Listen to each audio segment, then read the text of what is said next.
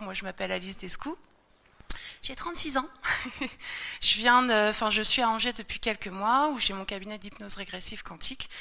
Euh, comment j'en suis arrivée là? Quand j'étais toute petite, j'avais des perceptions euh, sur l'invisible, comme a, évoqué Audrey et puis plein, plein d'autres personnes, comme Eric aussi euh, précédemment. Et puis, et puis, je me suis toujours sentie un peu complètement à côté de la plaque de ce monde. Qu'est-ce que je faisais là? Pourquoi c'est violent, pourquoi ça marche comme ça, pourquoi les gens ils sont toujours en train de s'engueuler. Euh, je sais pas, j'avais l'impression d'être un petit piou-piou tout pur euh, dans un monde hyper brut. Et en gros, ça a été très très difficile parce que ces perceptions se sont manifestées euh, euh, vers l'âge de 11 ans. Et puis en fait, ça me faisait très très peur. Alors j'imagine que c'est pour beaucoup le, cas euh, ici. C'était des choses que je maîtrisais pas, mais qui m'intéressaient aussi, puisque euh, dans ma famille, il y avait une petite ouverture euh, de par un de mes parents sur sur ces mondes invisibles. C'était ma maman qui, qui, laissait traîner des bouquins de chiromancie, de tarot, de voyance, et, et donc bah, je dévorais tous les bouquins un peu en cachette quand j'avais moins de 10 ans. Et puis, en, mais pour autant, ça me faisait hyper peur. Et puis euh, j'étais aussi très baignée, euh, j'ai toujours été euh, très créative et le dessin c'était ma, passion, ça l'est toujours. C'est devenu mon métier à un moment donné et puis j'ai fini par tout lâcher par l'hypnose. Est-ce que j'y reviendrai un jour? J'en sais rien. Pour l'instant c'est l'hypnose qui est régressive quantique qui m'anime. Donc on verra. Et donc, voilà. Et puis ben, il s'est passé que j'ai eu Et euh, en fait, voilà, donc j'ai commencé à avoir des perceptions, à ressentir des énergies. Et puis, ce qui me faisait peur, c'est que parfois, effectivement, ces énergies n'étaient pas très bienveillantes. Et donc, ça me foutait une trouille panique. Vous connaissez la loi de l'attraction, donc euh, plus j'avais peur, forcément, ben, plus il y avait des choses qui se manifestaient euh, dans, le visible, qui, qui du coup me, me paralysaient. Et puis, je ne pouvais pas en parler. C'était ça euh, ma, ma, grande détresse euh, pendant mon adolescence. Parce que soit ça faisait très peur à mon entourage, soit ils étaient dans le déni total en me disant mais non, ça n'existe pas, mais n'importe quoi. Et pourtant, parfois, il y a eu des manifestations physiques, comme le plafonnier euh, qui s'allume, qui fait un peu jour-nuit, jour-nuit, vous savez, comme dans les visiteurs. Sauf qu'il n'y avait pas Jacouille qui faisait le con derrière sur l'interrupteur, il n'y avait personne. donc, euh, donc du coup, bah, j'étais pas forcément comprise. Donc du coup, bah, j'étais un peu euh, toute seule là-dedans. Et puis euh, jusqu'à, alors ça a continué. Alors pour pallier un peu à tout ça, parce que je sentais vraiment que je pouvais pas contrôler les choses, en vérité, on sait qu'on contrôle rien, hein, mais bon, je cherchais à l'époque. Je me suis intéressée à tout ce qui était ésotérisme. Enfin, en fait, j'ai poursuivi mon, chemin dans, toutes ces pratiques. Euh, voilà. Et puis, euh, en fait, je voulais protéger ma maison, je voulais protéger ma famille, je voulais me protéger moi. J'ai découvert le pouvoir de l'intention à ce moment-là, toute, euh, seule, en disant, ben, en fait, on n'a pas besoin d'un rituel avec une bougie, un encens spécifique. non, non, en fait, on peut, on peut le faire nous-mêmes, en fait, vraiment par la, force de notre pensée. Et puis, euh, et puis en fait, ben, ça marchait plutôt bien, mais en même temps, les expériences que j'avais, alors j'ai fait des sorties de corps aussi, euh, j'ai même été expulsée de mon corps plusieurs fois. et ça, c'était pas cool parce que quand ça vous arrive au boulot, à un moment donné, quand, quand vous êtes à la machine à café avec votre boss et que d'un coup il y a une, une, entité qui arrive et puis qui vous dit allez hop, et je sortais de mon corps et la personne, en fait, le, le défunt, en fait, m'a commencé à raconter sa vie ou exprimer une émotion. Et des fois, c'était genre, je me retrouvais à pleurer euh, devant devant une personne euh, lambda qui comprenait pas ce que j'avais. Puis moi, j'étais à l'extérieur de mon corps et puis j'étais là, bon, tu me le rends mon corps maintenant? Parce que là, c'est pas crédible, je suis au boulot quand même.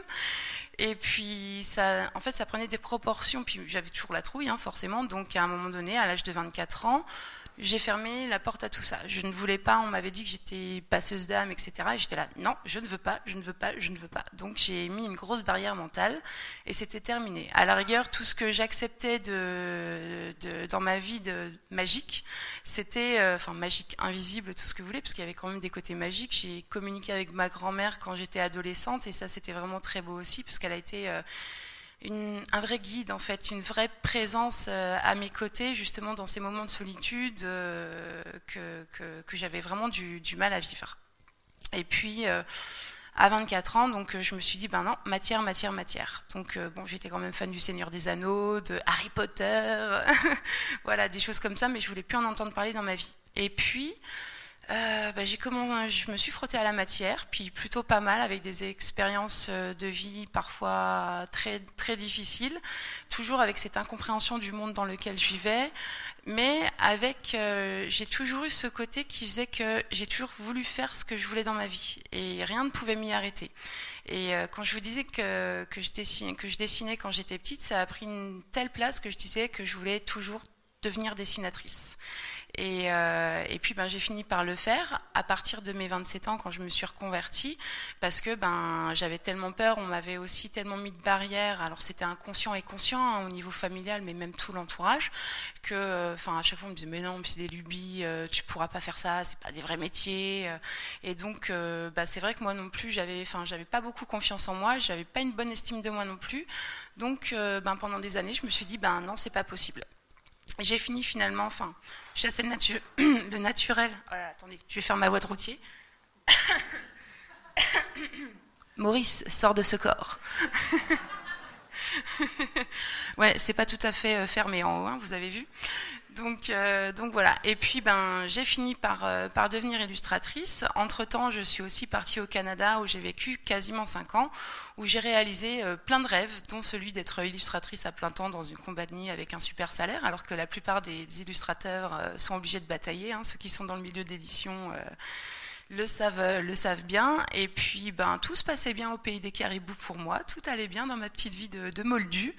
Et puis, un jour, en 2014, comme Audrey, eh ben, il y a un truc qui s'ouvre à l'intérieur. Et je sais j'ai senti, c'était comme une porte qui se, qui se réouvrait et qui, était pleine d'amour. C'était surtout ça. J'avais plus peur. Je sentais qu'il y avait un truc euh, qui grandissait comme ça et, euh, et, je me suis dit, ok, ben c'est le moment de, de, réaccueillir tout ça. Et puis, ben, si jamais ça se passe mal, si ça me plaît pas, ben, je referme la porte comme j'ai bien, comme je l'ai bien fait il y a des années. Et puis, ça m'a permis cette ouverture. Alors, ça a été euh, hyper rapide euh, et surtout, euh, comment dire, très euh, je cherche mon mot.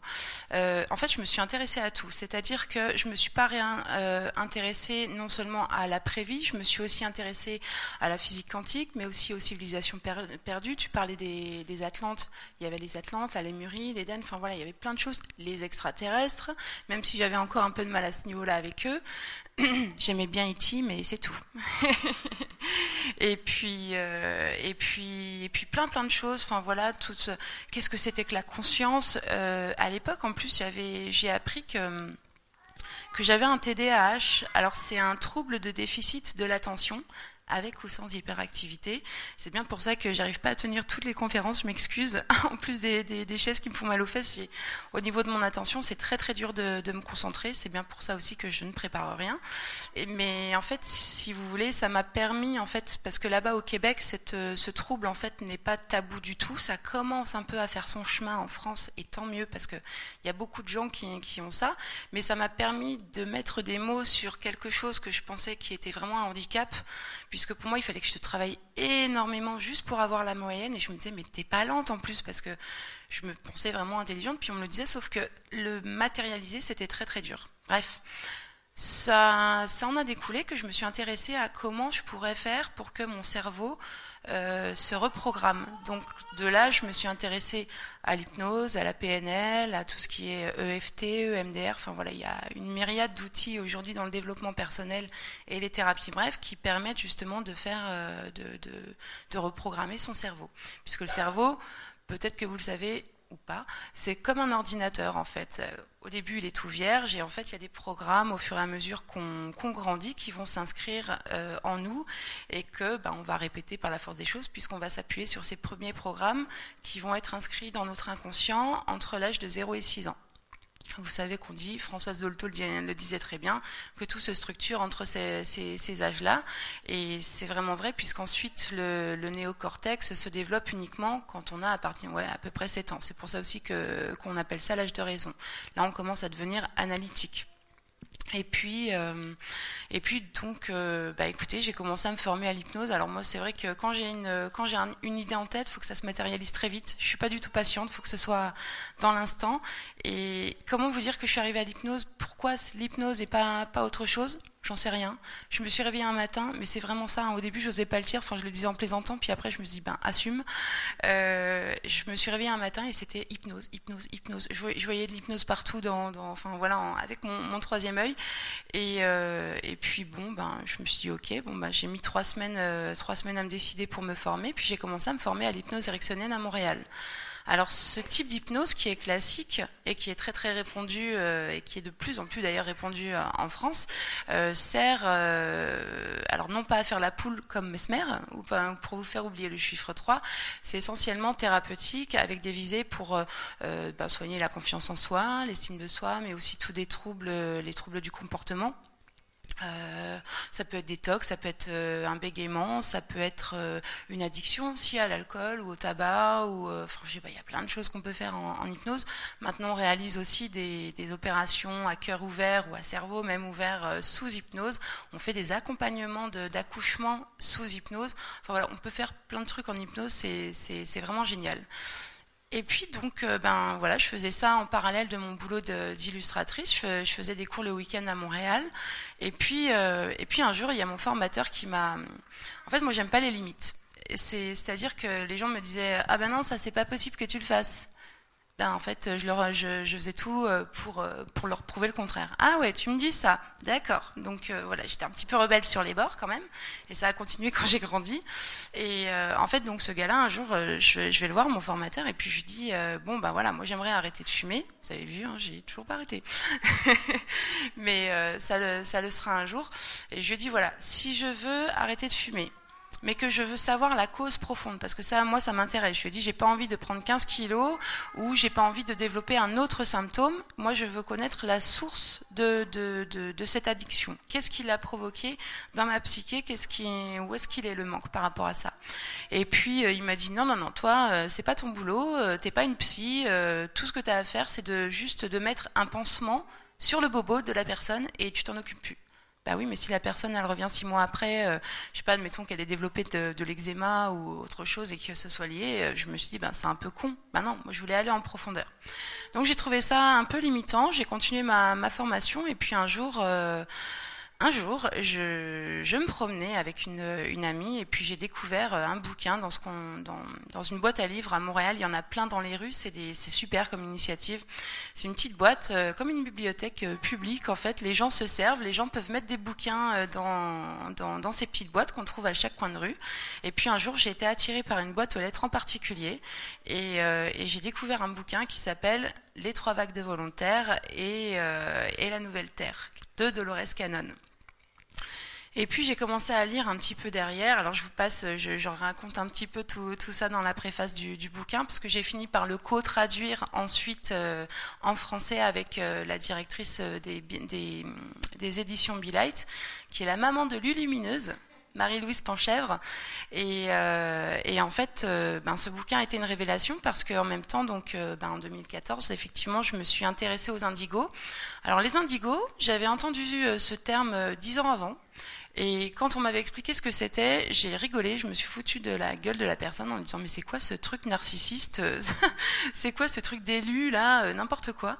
Et puis ben finalement, je me suis rendu compte que ben je faisais partie. Euh, alors j'aimais pas trop non plus me mettre de label euh, sur moi, mais en tout cas, toutes les caractéristiques de, ces personnes qu'on appelle indigo ou starseed ou je sais pas quoi, enfant arc-en-ciel, enfant licorne à paillettes, je ne sais pas. voilà, hein, tous, les, tous les termes un peu youpiland. Euh, bah, je me suis rendu compte que ben, ça me parlait en fait, mais vraiment c'était pas une ou deux caractéristiques, c'était toutes. Et quand j'ai lu euh, le, la, le, la, quatrième de couve de, de, ce bouquin qui parlait justement de ces volontaires qui se sont incarnés sur Terre euh, en ces temps d'ascension et tout ça. Alors entre temps, moi je, je découvrais, hein, je savais pas moi la 3D, la 5D, euh, l'ascension. À part le mot Gaïa, je connaissais rien dans la spiritualité, donc c'était et puis, ben, en fait, j'étais complètement en adéquation avec ça. Et puis, euh, ben, je savais même pas qu'on pouvait faire des régressions en hypnose. Donc, euh, ben, j'ai découvert que la nana, donc Dolores Cannon, qui était une hypnothérapeute américaine, avait, euh, écrit plus de 19 bouquins, qui a recueilli, mais lors de ses séances, donc avec les personnes. Coucou toi. et euh, qui avait donc euh, ben, découvert qu'il y avait des vagues de volontaires qui, s'incarnaient depuis les années 40, euh, à la fin de la Seconde Guerre mondiale, enfin à partir de la fin de la Seconde Guerre mondiale, parce que ben je ne sais pas si vous le savez, mais on n'est pas tout seul dans l'univers. Hein. On en a un petit peu, on a un petit peu abordé ça euh, dans, diverses conférences de, ce week-end.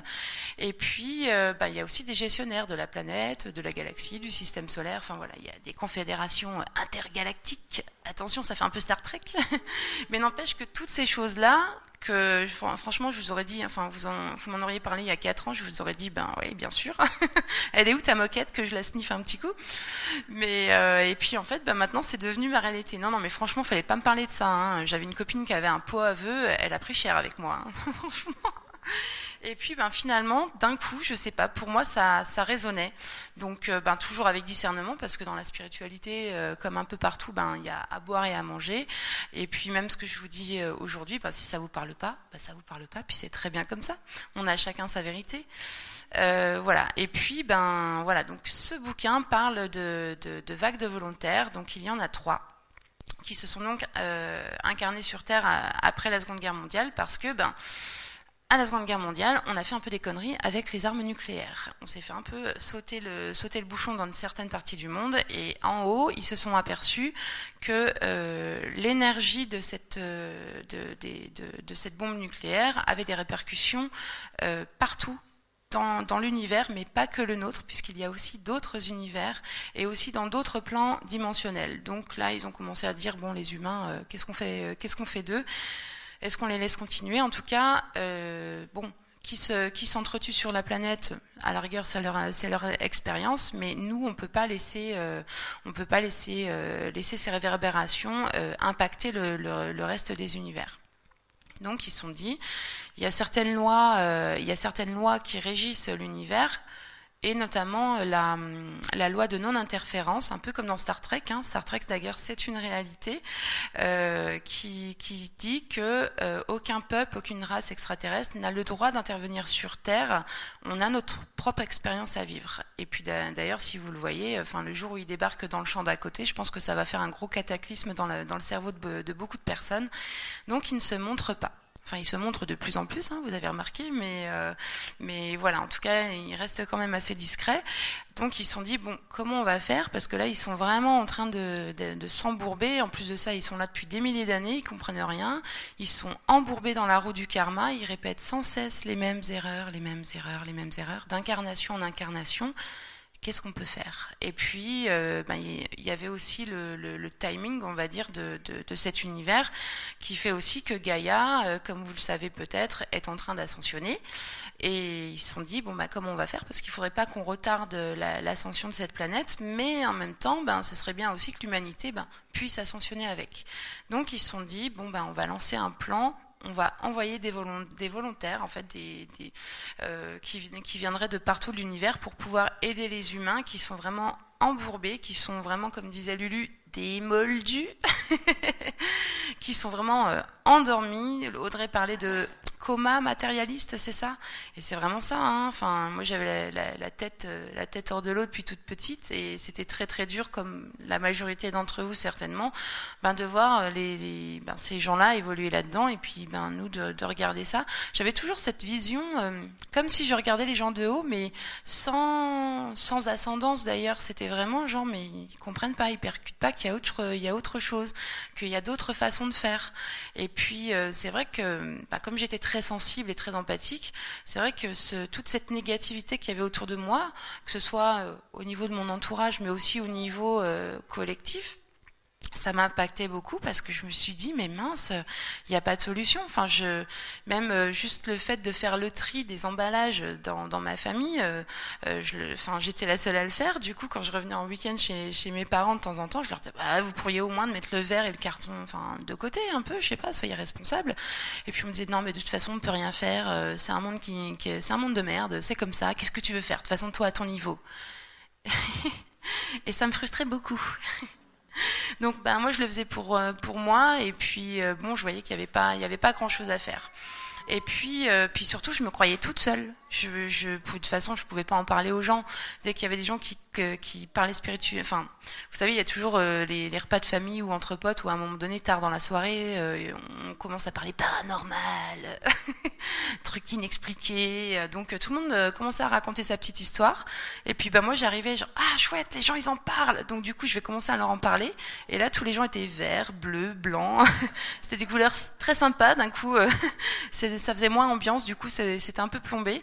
Et ils me disaient bon bah en fait on va changer de sujet parce que là ce que tu nous racontes ça nous fait un peu flipper. D'accord.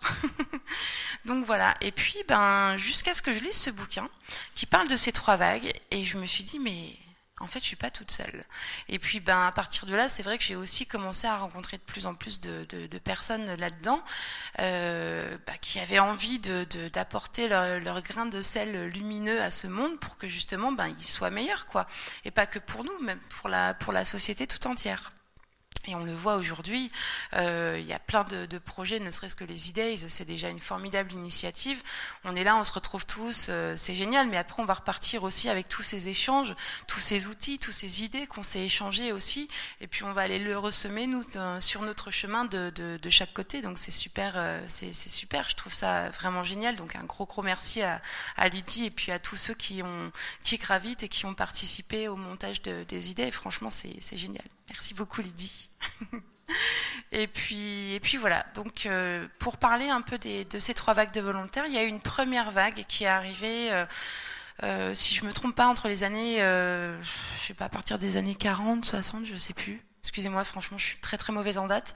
Mais voilà, ça, ça, a été les pionniers en fait de ces volontaires qui sont venus de partout. Alors ça pouvait être des extraterrestres, mais ça pouvait être aussi des, des, des je sais pas, même des, juste des, des particules de, de, de, la source. En fait, l'appel a été euh, lancé vraiment dans, dans, tous les univers et en fait, euh, ben chaque chaque émanation, chaque énergie euh, qui voulait aider euh, Gaïa à, à passer à, à, passer le cap de l'ascension et puis aussi aider aider les humains à ascensionner. Du coup, ont répondu à cet appel et donc se sont incarnés sur Terre alors je sais plus qui en a parlé, mais c'est vrai que le processus d'incarnation, c'est très, ça m'a l'air assez compliqué. Euh, en tout cas, de ce qu'ils me disent de l'autre côté en séance, c'est c'est pas facile.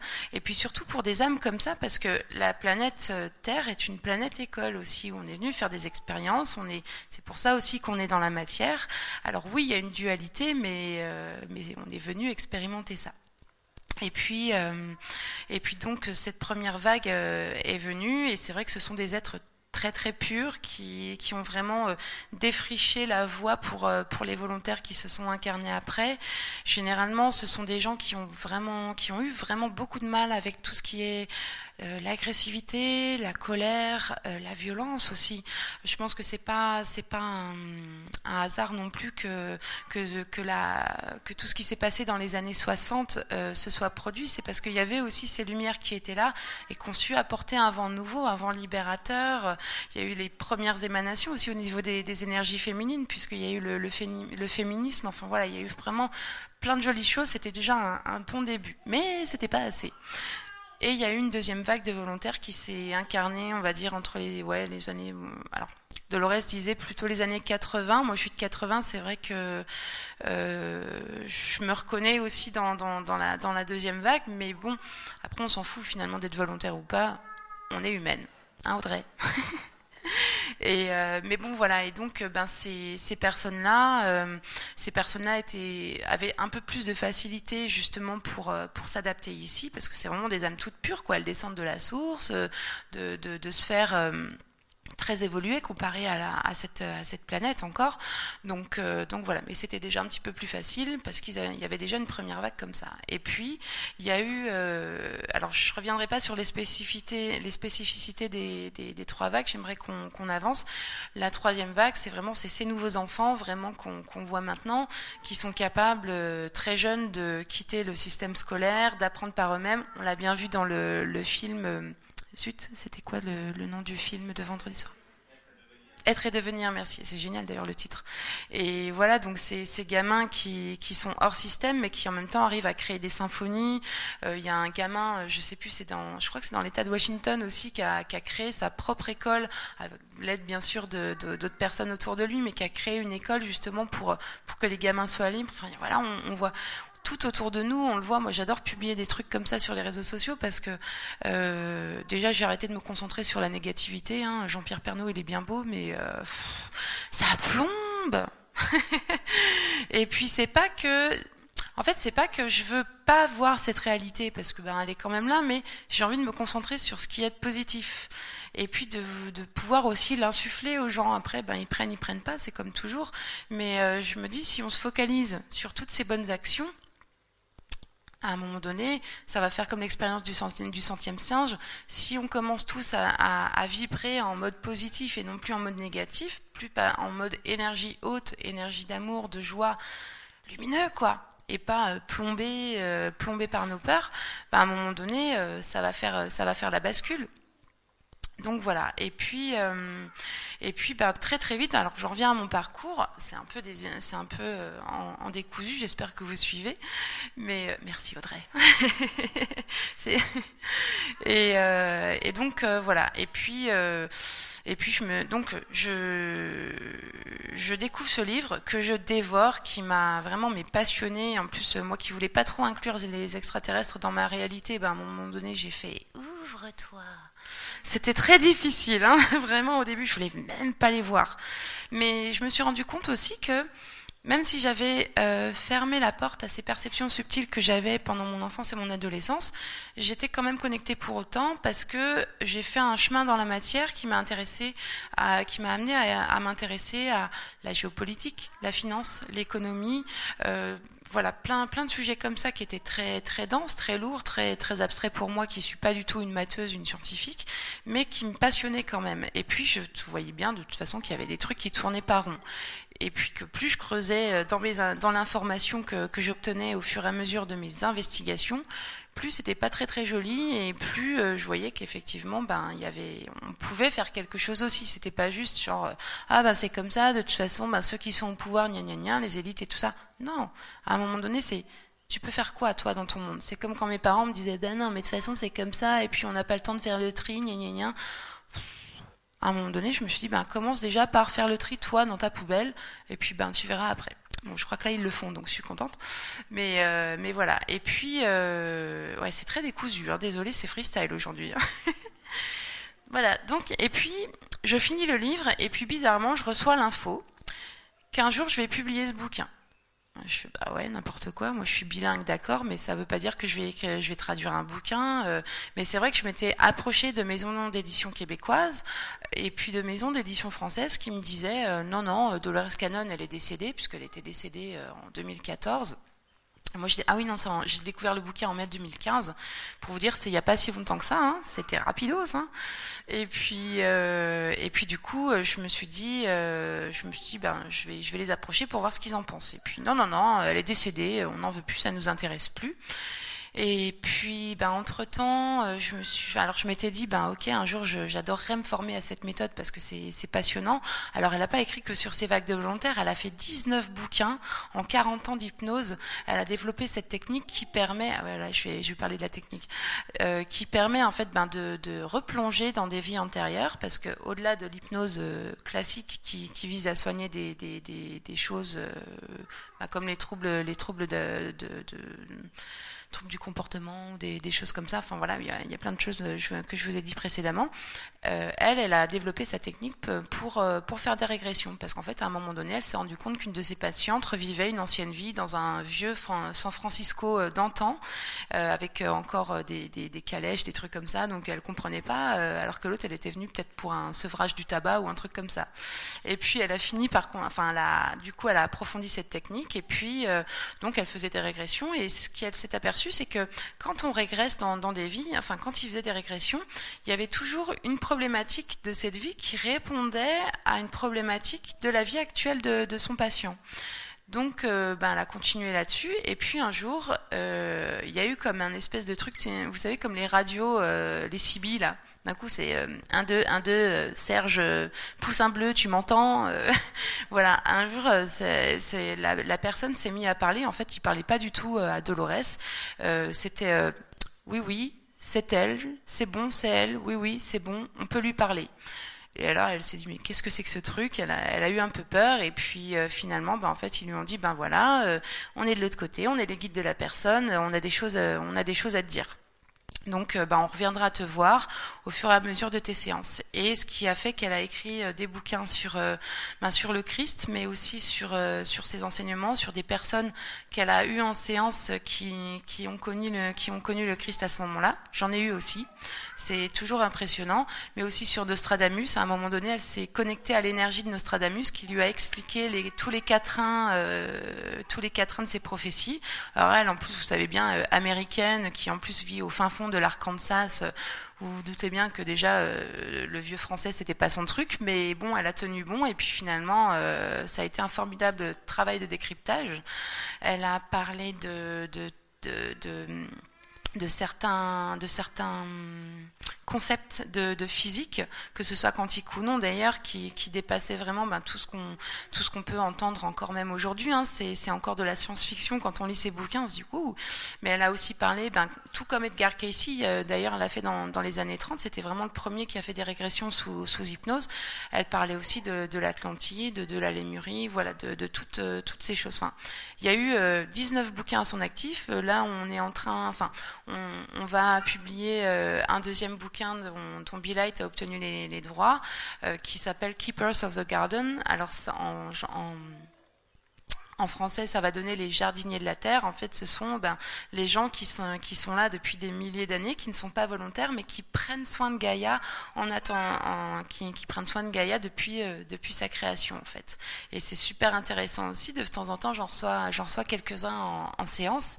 Et puis, euh, et puis voilà. Et donc, en fait, je reçois cette info, mais je me suis dit, de toute façon, je, vais finir le cursus classique. Je me, je me suis dit, non, non, non, tu vas faire les choses dans l'ordre. Et puis, en fait, ben, pas du tout déjà, je me trouvais limitée par l'hypnose ericksonienne, et puis euh, il y avait l'hypnose humaniste que j'ai connue entre temps, toujours par le biais de synchronicité. Hein. vous savez, les synchronicités, ces fameux hasards. Euh, rendez-vous et donc ça m'a conduit à ça et très vite j'ai arrêté l'hypnose ericksonienne enfin euh, je, me suis sentie appelée vers l'hypnose humaniste, qui, pareil, euh, bah, au même titre que l'hypnose régressive quantique, euh, regroupait la, la, conscience aussi. Il y avait une approche moins terre à terre. C'était plus spirituel. Et c'est ce qui m'intéressait, puisque de toute façon, j'étais dans ce truc-là, et qu'à un moment donné, je me suis dit, ben, on verra, on verra pour d'autres formations. Et puis, je suis donc, à un moment donné, j'ai perdu mon boulot. Alors, je fais très bref, mais ça, a été toute une, série de, de synchronicités, pareil. Et, et en fait, euh, là où ma boss avait les larmes aux yeux quand, euh, quand elle m'a annoncé que, que, je perdais mon boulot, en plus, vous savez, c'est à l'américaine, hein, on, vous convoque et puis on vous, on vous dit, euh, bon bah voilà, t'es viré, tu rends ton badge, tu prends ton carton et prends ton menton, on s'en va, quoi. Donc c'était très bizarre. Alors en même temps, ma, ma chef était dégoûtée, c'était un licenciement économique dont je faisais partie, mais moi j'ai vu un gros signe où je me disais, bah, ça y est, quoi, c'est bon, tu vas pouvoir faire ce que tu veux, même si t'es pas complètement formé dans l'hypnose, lance-toi. J'avais cette confiance en plus, je me sentais euh, portée par l'univers, j'avais des ailes de licorne dans le dos, je là, ouh, ça y est et tout, euh, je vais pouvoir le faire. Et puis, euh, je me suis formée à la méthode de Dolores Cannon comme ça.